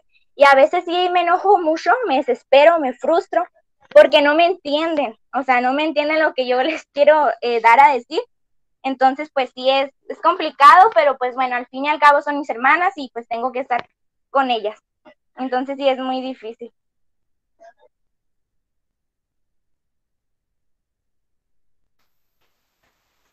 Pues, ¿qué les diré?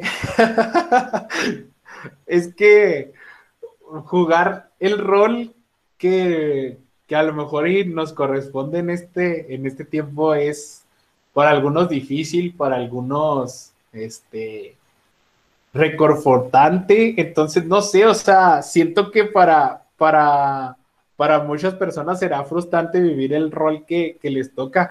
A mí el rol, por ejemplo, que, que, me tocó en un principio como maestro era eh, dar los cursos, si se acuerdan con ustedes, dar los ETS y todo eso. Ese es el rol que me tocó a mí.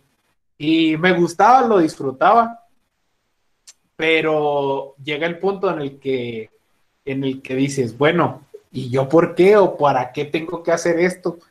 Pero son experiencias y que para mí, les digo, para mí me, gustaba mucho hacer, hacer, hacer eso. Y, y, es ese rol que yo jugaba, por ejemplo, ante la escuela.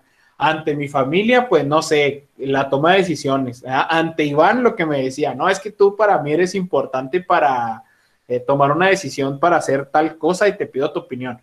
Para Naum, por ejemplo, nosotros tres que somos muy amigos de, de marcarnos y decir, ¿sabes qué? Estoy pasando por esta situación. Entonces, jugamos el rol hasta de consejeros a veces de muchas cosas. Entonces, este, pues ese rol, vivir ese rol, les digo, ahorita escucho en abril, por ejemplo, la frustración de decir, no me entienden, así estamos nosotros con nuestros alumnos, de decir, es que no me entienden, es que ya les expliqué, es que recibo llamadas a las 10 de la noche de decir, profe, no le entiendo, profe, puedo subir los trabajos. Esa frustración también para nosotros decir, ¿por qué a las 10 de la noche? Pero les digo, nos vamos a la parte de, del alumno, es decir, bueno, probablemente a esa hora tenga conexión nada más, eh, muchas situaciones que, que se vienen. Entonces, no sé si, si, tengan algo más que agregar, sino para pasar ya al, último, al último tema, que son las clases en línea, que ya lo abordamos en un inicio. Pero quisiera más, ahondar más en el tema, en la transición que hubo, sobre todo de abril de pasar de un grado a otro, y de César y Karen, de esa transición que hubo de la secundaria al Bashi y quedarse sin lamentada graduación. Entonces, eh, no sé, si no tienen algo más que agregar, empiezo entonces con ese tema. Ok. Mm, bueno, yo quiero agregar algo. Dale, dale. Ahorita yo estoy tomando un rol, por decir, con mi hermano mayor, está enfermo, entonces es como un bebé. Entonces yo estoy tomando, yo y mi hermano estamos tomando un rol de cuidarlo demasiado. O sea, nosotros lo levantamos, lo cambiamos, vamos a almorzar, algo que nosotros no hacíamos, eso lo hacía mi mamá o mi papá. Yo me encargaba de mi hermano a las tres que llegaba y eso no, no le ponía atención a él porque no podía. Entonces, ahora de levantarlo y cambiarlo, yo no puedo decir que pues no me entiende, por, bueno, a lo mejor sí me entiende, pero yo le hablo y él hace lo que yo le diga, es el único que me hace caso aquí. Entonces, para mí él me ha ayudado demasiado, aunque esté enfermo, me ha ayudado demasiado en poder sobrellevar esta cuarentena porque voy y me acuesto con él y le platico aunque él no me responda y me diga groserías o lo que sea. Para mí es mi forma de liberarme un poco gracias a, mi hermano.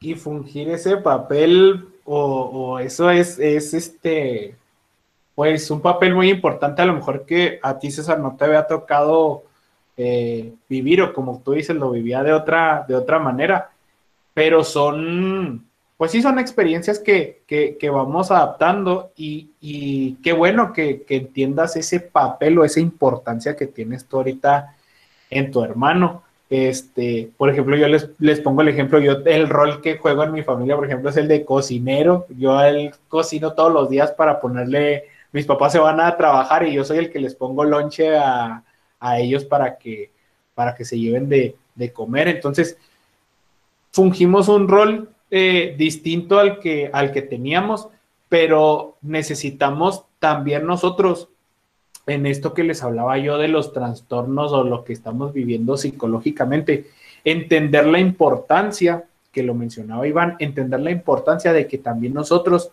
somos importantes para las personas. Ahorita tú eres importante para tu hermano, pero este, ese papel, eh, tratar de, darle, de sacarle el mayor provecho y las, lo, más, este, pues sí, lo más importante de, sentirse bien ante ese papel que estamos jugando, independientemente, como lo mencionaba Abril, la frustración y demás de que no, de que no les hagan caso sus, sus hermanitas, pero decir, bueno, es que yo para mis hermanas soy importante. Entonces es, es este, pues sí, es importante, vaya la redundancia, de, saber qué papel jugamos en la vida de las personas. Pero bueno, entonces pasamos al tema, al último tema que quería tratar con esto de la pandemia. ¿Cómo les fue a ustedes? Primero voy, este, voy a empezar con Abril. ¿Cómo te fue a ti, Abril, el hecho de empezar con clases en marzo? Bueno, eh, después de vacaciones de Semana Santa. Primero me acuerdo que empezamos con cuadernillos y luego que algunos subieran trabajos a Facebook y luego, ¿cómo se da el cambio de que pasas de primero a segundo? Y en segundo ya de repente digan, no, ya las, las clases ahora son en un solo grupo de Facebook, ahí van a subir los trabajos. ¿Cómo fue ese cambio para ti? O sea, primero que nada, de, presencial, de presencial, ¿cómo lo viviste ese cambio de presencial a virtual? Y luego el, en virtual, que lo trabajamos ahora ya, que algunos profes están dando clases en línea. Fueron tres cambios para ti, presencial a virtual en marzo que dimos los cuadernillos y luego de ahí, el cambio ahora que, tienes en segundo. ¿Cómo lo viviste tú? ¿Qué extrañas? ¿O cómo te fue? ¿Te sientes bien? ¿Te sientes cómoda? ¿O te sientes que todavía no das el 100? ¿Cómo te sientes tú, Abril? Bueno, pues eh, sí, al principio era complicado porque pues yo nunca había tenido clases de esta forma, de estas tres formas que usted mencionó. Entonces, primero me entró como el pánico de decir, de decir, pues, ¿cómo va a ser? O sea, ¿qué vamos a hacer? Este, y, y sí, creo que les preguntaba mucho a los maestros, eh, maestra, pero ¿cómo vamos a ir entregando todos los trabajos? ¿En qué? Y van a ser grupos de WhatsApp, es lo primero que a mí se me vino a la mente después de los cuadernillos. Entonces, em, también como lo decía ahorita con mis hermanas, yo les ayudo a hacer la tarea. Entonces, eh, primero era de que les ayudaba a ellas, ahorita les ayudo como a esta hora más o menos, que es lo que me manda mi mamá de trabajo y, y luego ya les ayudo y quedo así como cansada y, ya no quiero hacer lo mío. O sea, me digo, ay, no, o sea, porque como que me, me lleno de tarea con la de ellos y la mía y pues no, simplemente es como que me bajoneo y digo, ahorita la hago. Y ya, así me quedo por un rato, empiezo como a distraerme en el celular, en la tele. Y ya después cuando digo, no, pues ya la tengo que hacer, entonces hago mi tarea. Pero sí es, es como desesperado, angustiante también, porque pues yo les tengo que, les ayudo porque mi mamá trabaja, entonces pues tiene que trabajar a fuerza, no hay manera de que no trabaje. Entonces pues les tengo que ayudar y, y me siento, pues me siento bien, ya me siento bien, al principio me sentía eh, pues incómoda, eh, sigue esa incomodidad porque es súper diferente, o sea, no se compara nada el, el estar presencialmente en la escuela, en el salón, a pues estar por medio de un celular o, o de un cuadernillo y no ir a la escuela. Y, por ejemplo, eh, hay varios temas que, que, por ejemplo, ahí en la escuela te explicaban, ahí estaba el maestro, entonces tú, pues ibas, explicaba y ya se quedaba así. Y pues al siguiente día ibas también, aunque también a lo mejor nos llenábamos de estrés, pero íbamos, entonces pues ya era diferente. Entonces creo que ahorita sí me siento bien porque la tarea no está difícil, no, no es mucha, entonces, pues creo que esa parte está, está muy bien y pues se los agradezco, pero, pero sí, este, pues ya quiero regresar a, la escuela, estar en el salón. Creo que ya hace falta, bueno, desde el inicio que, que dijeron que no íbamos a ir. Y pues creo que también fue difícil para los, como las personas, los niños que no tenían celular, que no tenía internet, tuvieron que poner, aquí me tocó a mí eh, amigos que tuvieron que poner internet porque pues no tenían, y era la única forma de, de, pues, de mandar los trabajos, de hacer sus tareas.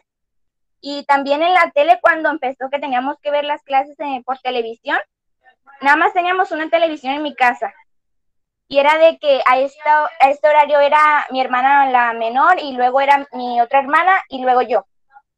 Entonces no sabíamos cómo, y también las buscábamos y como que no estaban en el horario o no sé qué pasaba, del que nos daban y el que estaba en la tele, estaba como rebrujado. Entonces eso es lo que a mí no me gustó, lo de la tele, porque era, pues, sí estaba como buena la calidad, pero no, no nos coordinábamos bien para, para ponernos a ver la televisión, porque pues si éramos tres con una sola tele, pues sí, sí era muy complicado pero sí me siento, pues ya me siento bien. Hay veces que sí me bajoneo mucho por, por eso, porque me canso de, hacer la tarea, pero pues ya es como que ya me meto en, mi papel y pues tengo que también entregarla.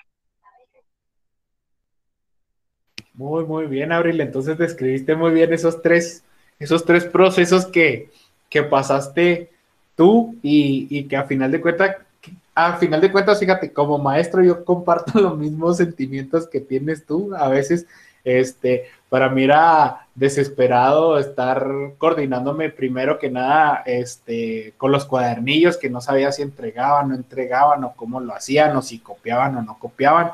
Entonces, pues ha sido muy, este, mm, desesperante en ese, en ese aspecto. Pero, este, qué bueno que te sientas bien, Abril. Eh, eso, es, eso es importante de sentirse a gusto, pero también no caer el, pues a lo mejor ya hemos caído en la comodidad en, cierta parte de decir, bueno, pues el, el, trabajo es menos, pero este, es menos, digo, a, comparación de presencial, pero el hecho de que es menos el trabajo, pero tiene la presión de tú, por ejemplo, cuidar a tus hermanitas, de, de estar con tu mamá. Entonces, al final de cuentas, esa una tarea que tienes diaria a lo mejor y se multiplica por tres por todas las ocupaciones que tienes aparte en, tu, en tu casa. Entonces, ahora quisiera escuchar a nuestros dos exalumnos de cómo se sintieron, fíjense bien, cómo se sintieron ustedes cuando nos vamos, porque así fue el 23 de marzo, dijimos, no, no, yo me acuerdo que les dije, vamos a volver, espérense, en un mes aquí nos vemos, tranquilos. ¿Cómo fue ese proceso primero que nada de irse de la escuela y luego los trabajos, porque con ustedes trabajamos con cuadernillos, les mandábamos los cuadernillos, mandaban los trabajos, cada profe se ponía de acuerdo, unos por WhatsApp, otros por el Facebook. mandaban los trabajos. Y luego se da el oh decepcionante suceso de que se quedan sin graduación, porque para muchos es una ilusión tener su graduación en la secundaria. Entonces, yo todavía le busqué la forma, si los juro, les busqué la forma de decir, hay que hacer de perdido una caravana, pero por la situación, por la situación que digamos, no se pudo. Pero créanme que como profes, algunos buscamos, movimos cielo, mar y tierra por tratar de, de que tuvieran algo, que esa ilusión no se perdiera de la, de la graduación pero quisiera que me platicaran eso. Primero, cómo se sintieron en los, de los cuadernillos quedarse sin graduación y cómo se ven ahorita ustedes, porque muchos de sus compañeros de tercero se van a ver reflejados en ustedes. ¿Cómo se ven ustedes a comparación de la secundaria? ¿Qué ha cambiado? Hablo en qué ha cambiado en el sentido de trabajos, exigencia, eh, ¿cómo se sienten? ¿Cómo fue ese cambio? Entonces, platíquenme primero cómo fue su trabajo con los cuadernillos cuando estaban con nosotros, la graduación y el, hecho del cambio de secundaria a, al Bashi o a la prepa, donde, donde ustedes estén. Karen, te escucho. Pues primero con los cuadernillos, pues eran temas que ya habíamos visto, pues ya era los últimos meses del ciclo, o sea, ya eran temas, ya eran los últimos temas que estábamos viendo no se me dificultó tanto, sí se me hizo raro porque pues, como dice Abril, era una forma de trabajo que yo nunca había tratado. Y pues los trabajos era algo que no se me dificultó porque pues eran temas que ya habíamos visto, que ya nos había explicado. A la graduación, pues se vale llorar. No pasa nada. No, no, me digas. Confianza, no pasa nada. La graduación fue como que lo que más. no poder despedirme de mis profes, de mis amigos, no poder yo sentir eso. Pues sí, pues era lo más esperado del último ciclo. O sea, yo digo, la graduación es la recompensa que nos dan por la por los tres años de estudio y pues no, ahora, ahora no, pues, no, fue como lo que más, fue lo que más me, me bajoneó, me puso triste porque pues ni vi a mis amigos, no pude despedirme de mis profes, no, no nada, nada, nada no tuve recuerdos, no pude vivir eso. Entonces como que fue lo que más me, me bajoneó de, de esto de la pandemia que no haya tenido mi graduación. Y ahora que entré al bachi, mm, no es nada que ver con la secundaria. Más exigencias, más trabajos, más estrictos, horarios respetados no entregas esta tarea este día, se te cancela, ya no la puedes entregar. Te vas a extraordinarios, me haces un trabajo, lo que sea, pero la tarea esa ya no me la entregas. Clases, si tantas faltas, ah, o te ponen aviso o mandan a hablar a tu mamá o algo. Entonces, como que sí, y luego yo que soy de nuevo ingreso y empezar con esta nueva forma de estudio.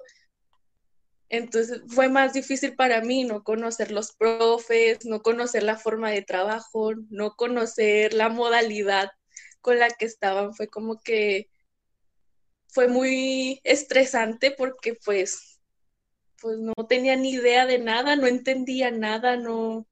Sigo sin entender nada, no sé cómo pasé, pero sigo en las mismas. Pero sí, lo, las la secundaria y la preparatoria no tienen nada que ver. Es mucha exigencia y muy estrictos al momento de los trabajos y de las clases. Yo digo que eso fue lo que más se me dificulta aún ahora en la en la en el Bashi estar así con esta modalidad por línea. Híjole, viste, dijiste unas palabras muy intensas. El hecho de, de, decir, mm, la graduación es la recompensa por los tres años. Y, y sí, la verdad es que si, si lo vemos de esa manera, te doy cierta, en cierta parte la, razón y, y, mencionas eso, o sea, de que pues fue triste para ustedes no, no tener eso, tanto fue triste para nosotros también no, no poder, pues no poder hacerlo, te digo, buscamos nosotros la manera de, hacerlo, pero las condiciones no, no se podían, las condiciones no se prestaban. Eso por un lado. Por otra parte, mencionas lo del bachi y es algo que siempre se los traté de mencionar y siempre se los traté de decir, chavos, no es la misma, acuérdense que miren, y no me acuerdo quién fue, no me acuerdo qué exalumno fue y le dije que se metiera ahí al salón, no me acuerdo si fue con ustedes, la verdad. Dije, platíquenles. Polo. Polo, ajá, exactamente, que, que yo le, le, dije a Polo, platícales, Polo, cómo, cómo es diferente allá. Entonces, yo es lo que yo quisiera, que se dieran cuenta de, que la situación en la secundaria somos más este, apapachadores en ese sentido de que, ah, no entregó, ah, mire, no, tiene otra oportunidad la semana que entra. Ah, no puede, ah, pues mire, todavía tiene recuperación y tiene este, y tiene el otro. Somos más apapachadores en ese sentido. Y en el bachilleres o en la prepa ya son más, mmm, ¿cómo les quisiera decir? Más independientes de su trabajo. Ya ustedes estudian porque ustedes quieren superarse. Nosotros todavía acá somos una etapa formadora en la que estamos todavía tratando de darles ese empujoncito, ándeles, hagan, ándeles, digan, háganles. Entonces, allá son un poquito más este, independientes, se dejan de, de, muchas cosas de decir, no, yo no le voy a exigir, o sea, si quiere que entregue, si no, pues que repruebe. Entonces, eh, es una manera de, ver las cosas distintas que yo me acuerdo que se les mencionaba mucho. Y ahora quiero que ustedes sean esa parte que comuniquen a los que están ahorita en tercero, que los de tercero vean esa situación desde su perspectiva, que ustedes lo están viviendo en este momento. Entonces, César, platícanos tú, ¿cómo viviste tú ese cambio, ese cambio que ya este, mencionó Karen? A ver, tú, ¿cómo lo, cómo lo viviste? Pues eso de que empezamos con el, cuadernillo que usted nos mandaba por Messenger, los videos, no, o sea, lo hacía, pero no fue de mi agrado. A mí me hubiera gustado estar todavía en la clase, que usted nos explicara, que usted le hiciera bullying a Brian, que Brian se enojara, que eso que hacíamos siempre, que es lo que nos hacía el día, es lo que nos distraía. Entonces esto de estar por, por WhatsApp, por Face, por Messenger fue algo, no sé, fue algo nuevo y yo lo tomaba algo raro, ¿no? Y lamentablemente me estoy acostumbrando a algo o me estoy adaptando a algo que a mí no me gusta. Entonces, ya cuando paso al bachilleres de entregar, que nos manden los trabajos y en bachilleres, yo creo que los profes piensan que su materia es la más importante. ¿Por qué digo esto? Porque el profe nos arroja demasiada tarea y terminamos su, clase de videollamada virtual y quiere que sus trabajos los entreguemos una hora, que es la hora que sigue, cuando tenemos otra clase. Entonces ya nos pusieron falta, ya nos pusieron que no entregamos la tarea. Entonces es algo que, no sé, tarea tras tarea tras tarea y no tenemos tiempo libre. Y eso no me gusta. Yo llegaba aquí a las, a las 3, hacía, no sé, la tarea de matemáticas, químicas, ciencias y ya, era todo. Y ahora son demasiadas. Y el tema de, de la graduación es lo que más me cala. O sea, pelear con todos los profes, discutir para después llegar a un punto en el que no tenemos ese certificado, no poderme despedir de los profes. Y ahorita estoy feliz porque no es por barbero ni nada, pero ustedes tres son los profes que a mí mejor me caían, o sea, era, y ahorita tenerlos aquí en videollamadas, me, me alegro mucho. Entonces, no poder dar un abrazo al profe Cristian, al profe Iván, al profe Naum, para mí fue algo, no manches, y yo le decía mamá, mi graduación, pues no vas a atender, mamá, mi graduación, pues no vas a tener, ¿qué quieres que haga? Entonces, no sé, estoy, estoy muy triste todavía, la verdad, por eso de la grabación. Y pues cosas que extraño del, de la secundaria, pues son demasiadas. La secundaria para mí fue la mejor etapa que pude haber tenido hasta ahorita en estos momentos. Y he tenido, tuve muchos amigos y muchos recuerdos de la secundaria, que la mayoría de esos recuerdos son gracias a ustedes, los profes. Extraño a mi doctora Corazón, que era maestra Ogla. Extraño los consejos que nos daba el profe Cristian. El bullying, sobre todo, el profe Cristian era, era, es maravilloso ese bullying que le hacía al Brian a nosotros. El profe Naum, que siempre me hacía bullying por una araña que me asustó. O sea, ¿quién no grita por una araña? Y el profe Iván, pues nos tiene que presentar a su hijo. Nos tiene que presentar a su hijo. Y, y ahorita mencionas muchas cosas que, que nosotros compartimos, créeme César, nosotros compartimos ese hecho de decir, eh, a lo mejor y nosotros tres somos muy sentimentales o así, de que nos tomamos las cosas así, eh, pues no sé, de una manera muy distinta a, a, las demás personas.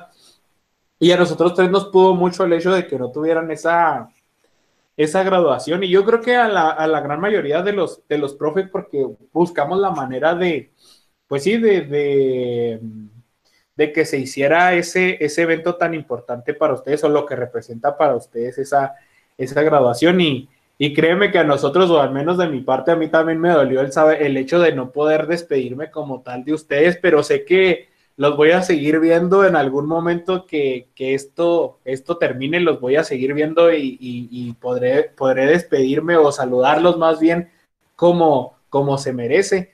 Pero les digo, compartimos los sentimientos, al menos de mi parte yo comparto los sentimientos que ustedes me, me, me expresan y la importancia que ustedes también, se los digo ahorita, la importancia que ustedes también significaron para mí en, mis clases, por ejemplo. El hecho de que a Abril yo no le he dado clases, pero por ejemplo a Karen, yo admiro a Karen, por ejemplo, la capacidad que tiene para liderar a las personas. Karen, yo sé que va a ser una líder nata en algún momento de su vida. La capacidad que tiene para expresarse. César lo mismo. César no se queda callado. César busca justicia hasta que se pueda. César va a buscar a lo mejor a veces si, a lo mejor a veces si no tiene la razón, busca, busca, busca, hasta que él mismo se da cuenta y dice, ah, caray, no, entonces no, no era por aquí. Pero César tiene esa capacidad de luchar por algo que es justo. Entonces, eh, les digo, juegan un rol importante, jugaban un rol importante en su, en su grupo, porque eh, a pesar de, de, las diferencias que a lo mejor tendrían entre algunos de sus compañeros, es este, saber potenciar esas habilidades y las capacidades que ustedes tienen. Entonces, eh, les digo, compartimos muchos sentimientos, compartimos muchas maneras de, pensar y, pues no sé, Iván, aún si tengan algo que, agregar sobre esto que nos mencionaban Abril, César. Sí, hermano, este, nos, mucho, César, Karen. Este, tristemente, pues sabemos que la graduación pues no se dio, ¿qué más quisiéramos verlo nosotros ahí, con toga y birrete y, y, pues que se hiciera la graduación y despedirnos de ustedes, pero ahorita mencionaba Abril que ella eh, pasó la, la, pandemia o está pasando la pandemia y se, se enfocó mucho en lo que es la música, entonces yo también pues los voy a recordar siempre algo así. Aunque no la hayan tenido.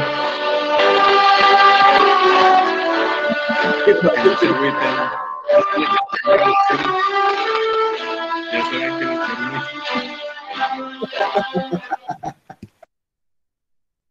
No vayan a llorar. Te vas a lanza. Iván, ¿ibas a decir algo? Quiero llorar, profe. Sí, este, pues no, realmente quisiera felicitar a, Karen, a César, a Abril por, por el apoyar este, este tipo de pláticas, porque realmente, créanme que tanto se benefician ustedes como nos beneficiamos nosotros. Nosotros necesitamos mucho escucharlos y lo que las palabras que dice Karen de que la recompensa de tres años no la pudo obtener porque pues no se le dio su, su graduación. Créame que esto me rompe el corazón como no tengan una idea.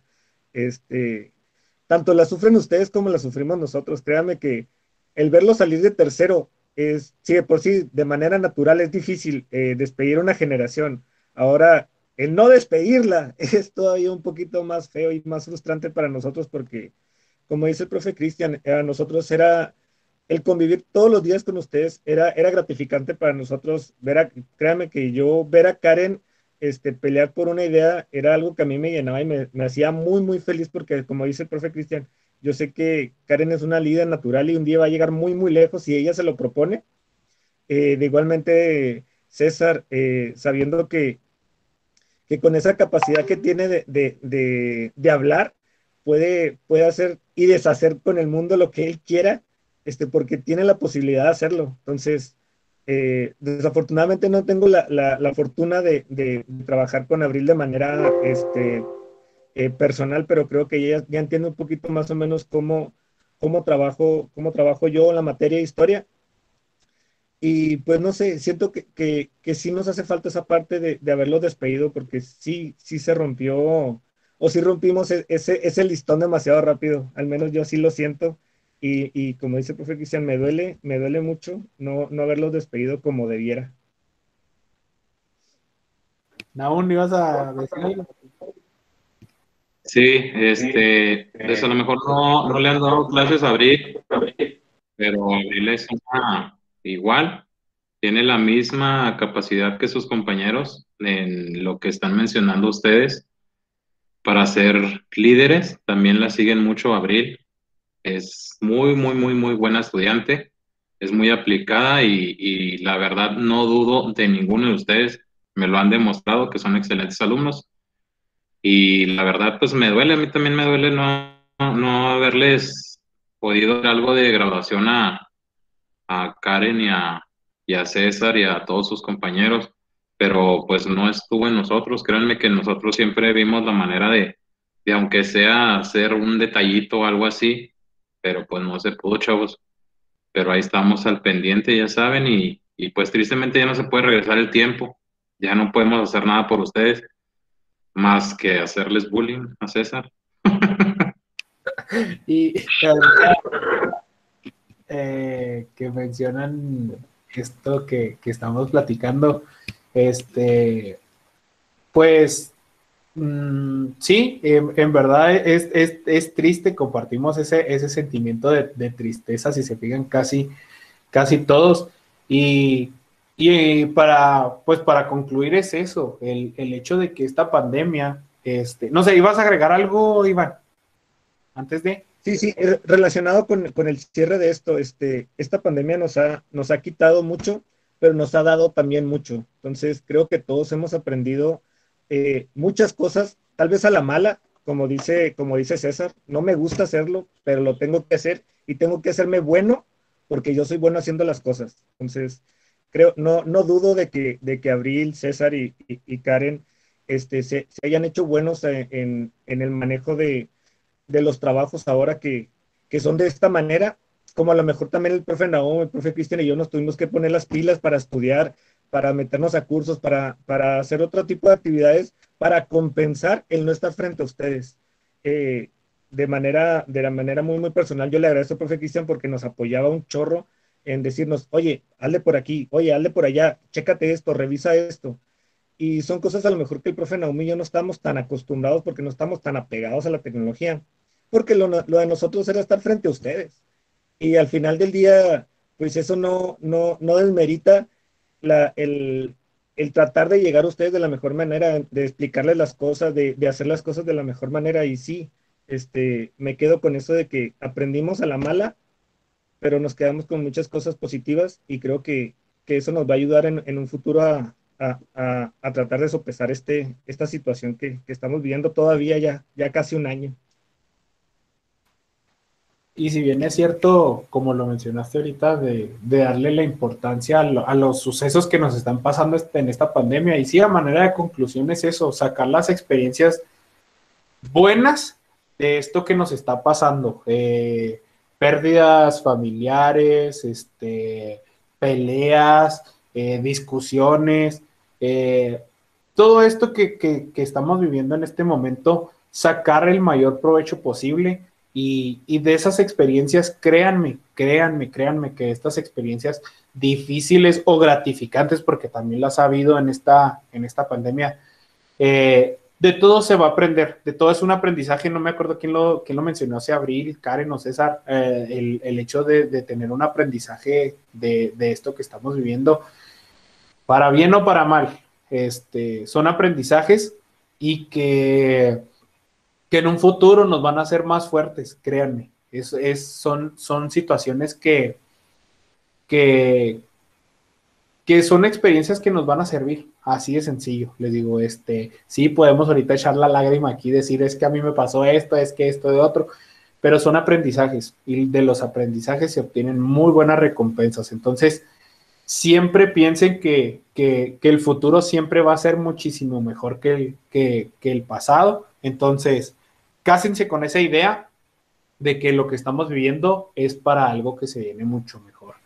Entonces yo les agradezco mucho a, a los tres, eh, principalmente, bueno, primeramente a los, a los alumnos, a, Abril, a Karen y a César por haberse tomado el tiempo, este tiempito de, de platicar. Probablemente no sea la, la última vez que, que los invitemos a, a, participar, porque este proyecto, este proyecto está empezando.